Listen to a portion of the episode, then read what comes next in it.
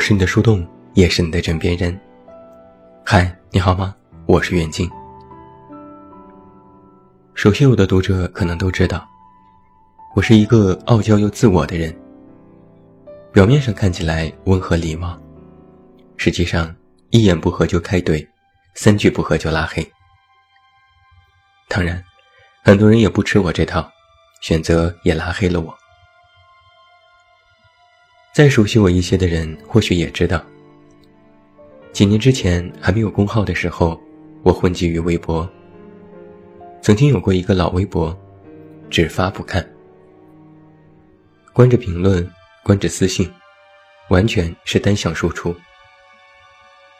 当时编辑就骂我：“拽个屁呀，开个评论会死吗？”我解释说：“我玻璃心。”别人骂我一句，能气好几天。编辑当时恨铁不成钢，扬言我这种心态成不了大气候。如今想来，果然让他一语中的了。后来我换了微博，倒是开了评论和私信，但回复的时候也不多。微博又限流，如果互动不多的话，哪怕关注我的人。我发一条微博都不能被及时看到，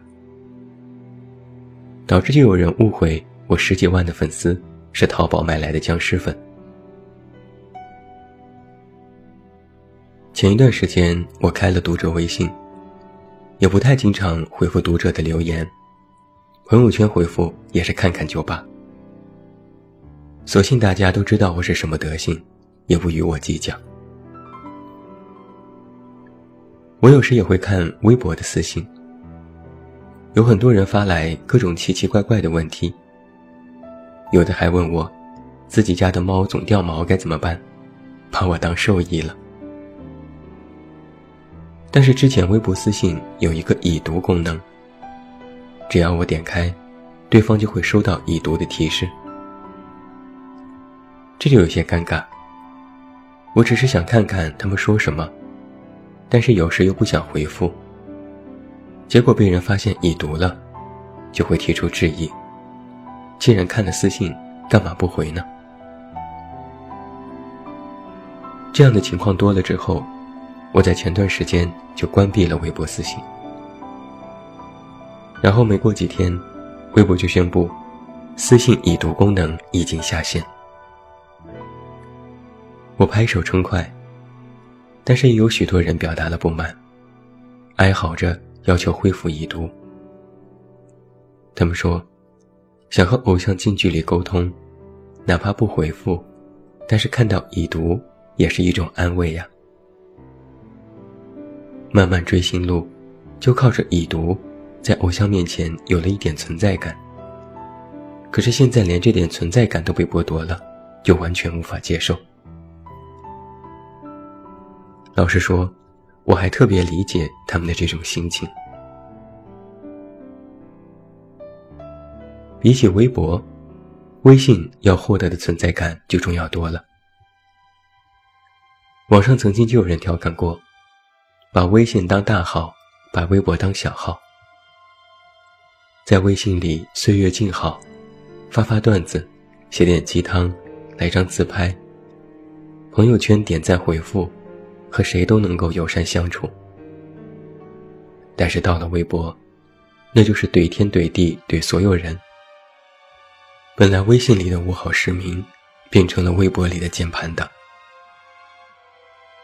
和人吵架，与人对骂，动辄问候全家，市井嘴脸展露无遗。有人曾经分析过这种两极差异，无非是人性的不同面而已。也有人拿着微信的各种功能做文章，处处都是红线，分分钟都能靠一点点小的迹象来揭露所谓人的本质。比如什么男生用个卡通头像就是渣男了，女生用个动物头像就是绿茶婊了，朋友圈三天可见太不够意思了，发信息不回就是情商低了，反正做什么都不对。做什么都有一套标准。总结起来一句话：你不能被人抓住了小辫子，一步都不能错，不然你在别人眼里就是步步错。你换个头像，有人会问你干嘛换头像。你没有及时回复信息，那个人就会一直问在吗？你发朋友圈几天没有更新，也会有人问你最近是不是出什么事了。这些都是小事，那你试试你不回复别人信息。但发了条朋友圈呢，被拉黑的几率几乎是百分之百。我刚才说我是一个自我的人，其实很少看朋友圈，也很少点赞回复。但是前几天看到一朋友转发了个文章，我看着还不错，就顺手点了个赞。结果被一另外共同好友看到了，过来八卦的问我。是不是喜欢我给点赞的那个人？我就一脸的问号，哈，干嘛做什么都要对号入座呢？其实人是非常善于对号入座的，更善于在一段关系当中将自己带入到弱势的那一方里。微博的已读功能下架之后，就有许多网友建议，微信应该有消息已读功能。这样做就可以完全的知道是谁看的信息故意不回，也可以更加准确的推测出那个人是否真的在意你，尤其是情侣之间更有必要。同时，除了微信已读，还应该有点赞记录公开，这样就知道谁给谁点赞了，通过点赞频率来关注人的亲疏远近。同样，还有人建议微信应该如之前的 QQ 空间一样，设置访问列表功能。这样就知道是谁整天在视奸自己的主页，考虑要不要深入交往。我看了这些建议，吓得直摇头。如果某天微信真的有了这些功能，我第一个卸载，太可怕了。我们来试想一些情境。如果我发了一条信息，对方没有及时回复，但却显示已读，自己马上就会多想，对号入座到弱势的一方，以为对方是故意不搭理自己。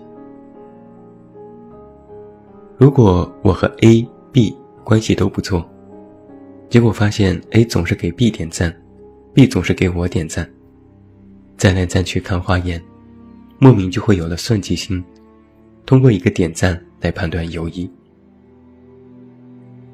访客记录就更吓人了。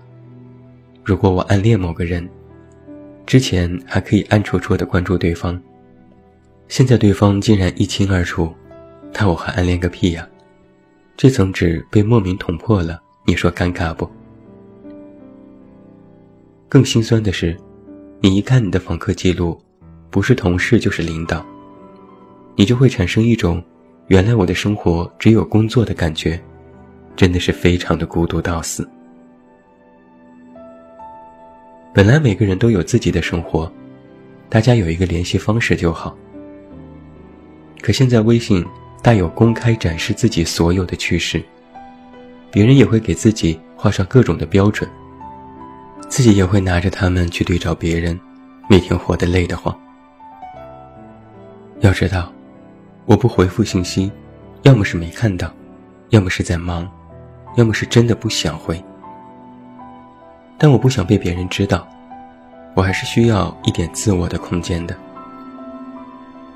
我更不愿意一直在一段关系里处于弱势，通过一点小小的迹象就去放大，痛者上纲上线，本来就够玻璃心了，好吗？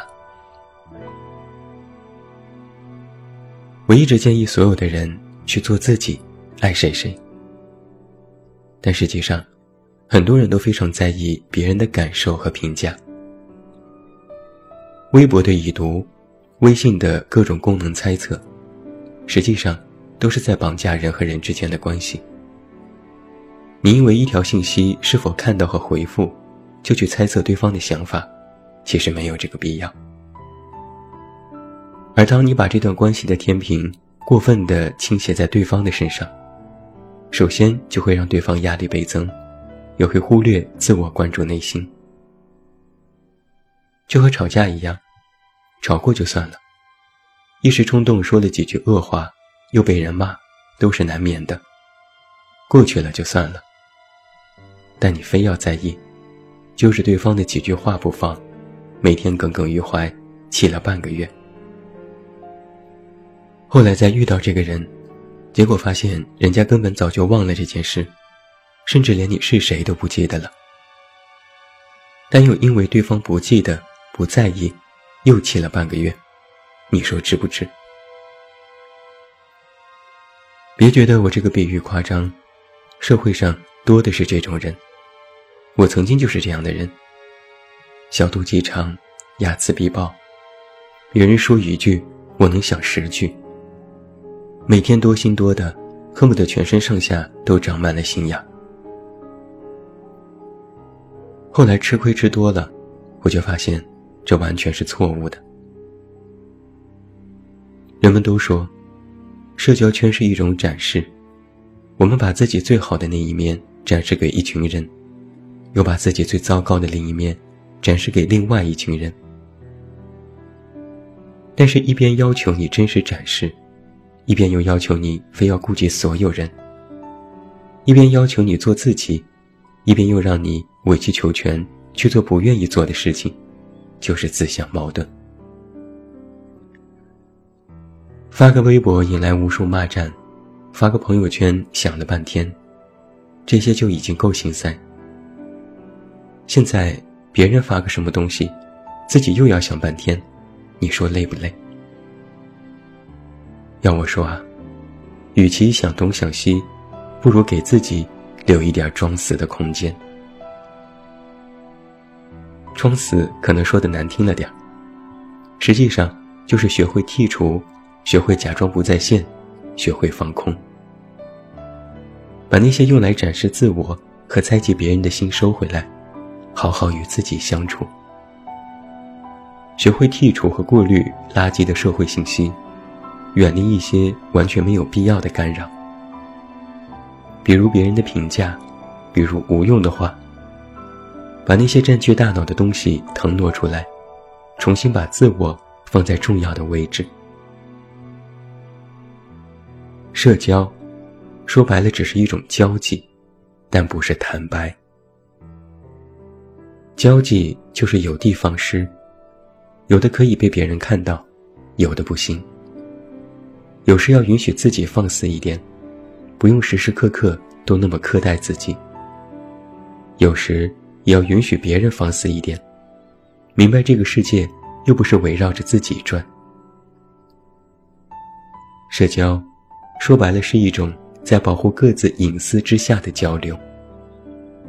但交流不是毫无顾忌，不是我怎样就要求你怎样，也不是你如果不怎样。我就如何如何，这是一种情感绑架。在如此拥挤的世界里，保持人与人之间的分寸。离得远了，各自进一步；离得近了，各自退一步。好像现代人特别善于靠得特别近，但却忽略了退一步，其实也会海阔天空。不需要在任何人面前丢杀存在感，也不必将自己展示给所有人去看。